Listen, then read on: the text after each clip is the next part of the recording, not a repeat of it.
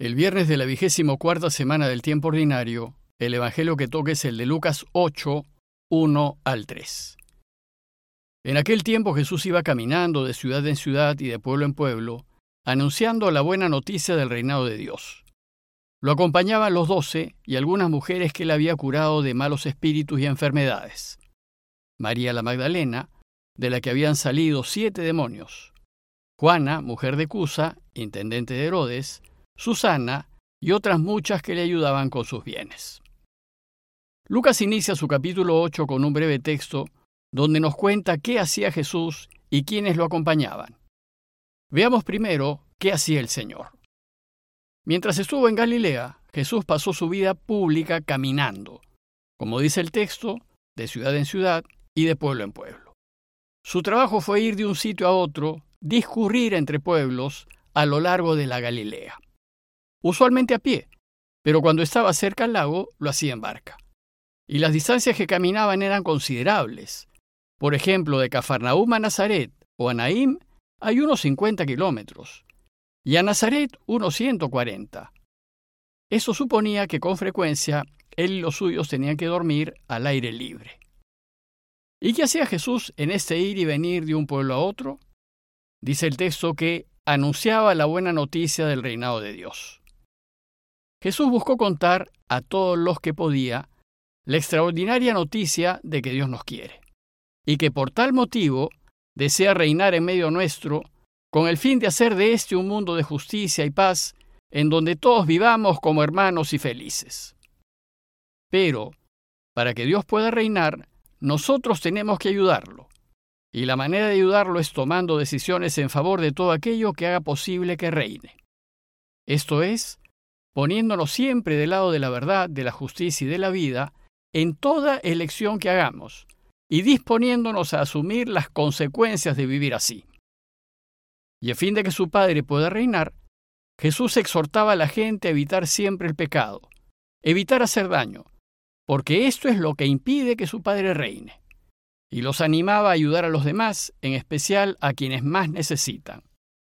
En fin, para que su Padre reine, Jesús busca que todos nos rijamos por la ley del amor, y que vivamos amando a Dios sobre todas las cosas, y amando al prójimo como uno mismo, es decir, haciendo al otro lo que queremos que el otro a su vez nos haga. Y en la segunda parte del texto, Lucas nos dice quiénes lo acompañaban. Primero nos dice que lo acompañaban los doce.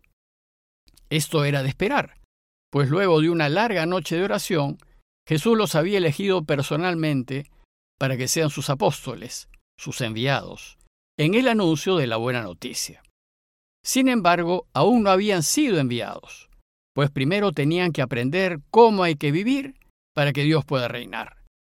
Y en esos viajes, al escuchar sus enseñanzas y ver obrar a Jesús, los apóstoles irán aprendiendo a anunciar con palabras y obras la buena noticia del reinado de Dios.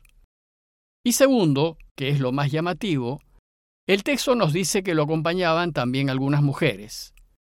Esto ciertamente era algo insólito, pues en el mundo judío no se había visto que un maestro tuviese discípulos mujeres. A este punto deseo hacer una breve nota acerca de la situación de la mujer en Israel en tiempos de Jesús. Pues para la cultura judía de esos tiempos, la mujer no contaba absolutamente para nada. Ellas eran solo propiedad del hombre y éste las enumeraba en su lista de bienes.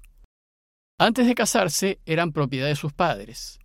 Y en el matrimonio, que usualmente era arreglado, la mujer pasaba a ser propiedad del marido.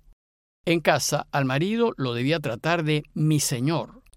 Y cuando enviudaba, ella pasaba a ser propiedad de los hijos varones. Y además de ocuparse de las tareas de la casa y de satisfacer a su marido, su principal tarea era darle hijos varones. Las mujeres no solían salir de sus casas y cuando lo hacían, tenían que ir acompañadas de algún hombre de la familia. Además debían salir cubiertas con un velo. Si una mujer salía por su cuenta, era considerada una libertina, una mujer pública. A las mujeres no se les tomaba en cuenta para nada, y no podían hablar en público. San Pablo, por ejemplo, en 1 Corintios 14:34, recuerda esta práctica a los de Corinto. Las mujeres cállense en las asambleas, que no les está permitido tomar la palabra. Antes bien, estén sumisas como también lo dice la ley. Tampoco se les pidió opinión, pues sus opiniones no contaban. Además, su testimonio valía muy poco y debía ser corroborado. Por eso cuando las mujeres van a contar a los discípulos que Jesús había resucitado, ellos no solo no le creen, sino que van algunos hombres a comprobar si era verdad lo que ellas decían. Asimismo, las mujeres tampoco contaban para la vida religiosa del pueblo. No les enseñaban con igual rigor la ley de Moisés y por tanto solo observaban sus obligaciones básicas, pues la alianza fue hecha entre Dios y los hombres de Israel. Más bien ellas eran solo ocasión de pecado y tentación. Además, ante la ley, el trato era distinto. Por ejemplo, si una mujer daba a luz a un hombre, quedaba impura 40 días. Pero si daba a luz a una mujer, quedaba impura 80 días a causa de la menstruación y de la sangre que perdían en los partos, las mujeres eran sujetos de impureza ritual, y durante ese periodo se consideraba que contaminaban todo lo que tocaban. Sobre esto pueden leer lo que dice Levíticos 15, 19 al 30. Y en el templo y en las sinagogas tenían un lugar separado de los hombres. Además era un lugar secundario y marginal, y en sábado solo se encargaban de poner la mesa y de alguna oración menor. En este contexto, imagínense el escándalo que debió causar Jesús cuando estando a solas se puso a conversar con la samaritana. Sin dudas, rompió muchos esquemas. Bueno, pues a la luz de esa mentalidad judía tan machista, llama muchísimo la atención el trato que Jesús tuvo con las mujeres, pues permitió que lo acompañasen en sus giras. Jesús estuvo en contra de los condicionamientos culturales judíos de la época y reivindicó el papel de la mujer. Además, debió ser muy chocante ver que tenía discípulos mujeres. Su comportamiento fue muy liberal, lo que sin duda aumentó la fuerte animosidad que las autoridades religiosas judías tuvieron en su contra. Todo esto hacía que Jesús fuese muy peligroso, pues iba en contra de las costumbres judías y sus enemigos consideraban que estaba destruyendo al pueblo de Dios. En el relato de hoy, Lucas además nos dice quiénes eran las mujeres que lo seguían. Dice el texto que lo seguían algunas mujeres que él había curado de malos espíritus y enfermedades, como María la Magdalena, de la que habían salido siete demonios. Siempre se ha considerado que María Magdalena fue una terrible pecadora pública, pues Lucas nos dice que Jesús le sacó siete demonios, pero que le haya sacado siete demonios no necesariamente indica que María era una gran pecadora. Lo que sí indica es que estuvo muy enferma. Pues sabemos también que en el mundo judío había una estrecha relación entre pecado y enfermedad, y ellos creían que los demonios eran los causantes de las enfermedades. Luego, la Magdalena no necesariamente fue una mala mujer, simplemente pudo haber estado muy enferma. Y Jesús la curó expulsando a los demonios que la maniataban.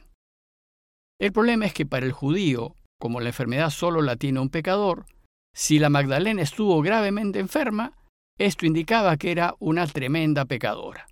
Y esto es lo que ha pasado a la tradición.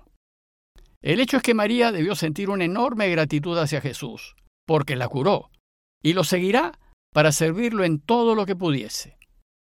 Lucas también menciona a Juana, mujer de Cusa, intendente de Herodes, a Susana y a otras muchas que le ayudaban con sus bienes. Probablemente Juana vivía en Tiberíades, que era la ciudad que Herodes Antipas hizo construir a orillas del lago en honor al emperador Tiberio. Porque era mujer de Cusa, que era el administrador mayor de Herodes. Seguramente Cusa, como también Herodes, tenía costumbres romanas y debió ser muy liberal en el trato con su mujer. Además, podemos suponer que Juana tuvo una muy buena situación económica, como probablemente también la tuvo Susana y otras mujeres que lo seguían. Y Lucas nos dice que estas mujeres eran benefactoras de Jesús. Como Lucas mismo nos dirá más adelante, Jesús no tenía ni dónde reclinar la cabeza. Por tanto, toda su misión fue sostenida por benefactores, que en este caso eran mujeres de las que el Padre se valía para mostrarnos su providencia. A lo largo de la historia, las mujeres han sido y son la columna vertebral de la Iglesia. En muchos casos su trabajo es callado y silencioso, pero su apoyo a la misión es fundamental, y sin ellas la Iglesia no hubiese podido expandirse y sostenerse, y no hubiese podido ser lo que hoy es. Ellas han sido y siguen siendo las benefactoras del reinado de Dios.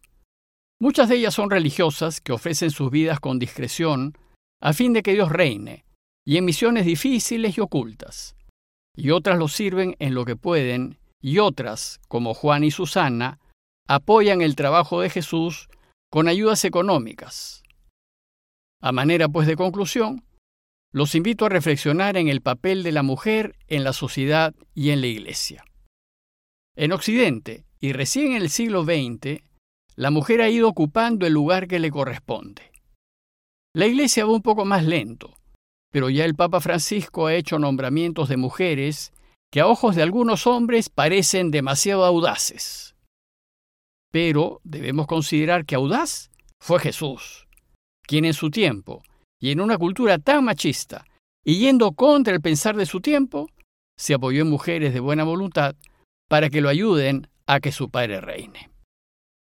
Pidámosle pues hoy a Dios que la Iglesia imite a Jesús en su trato con las mujeres, pues el Padre nos creó hombre y mujer, a fin de que la mujer siga siendo un instrumento privilegiado en la construcción de su reino. Parroquia de Fátima, Miraflores, Lima.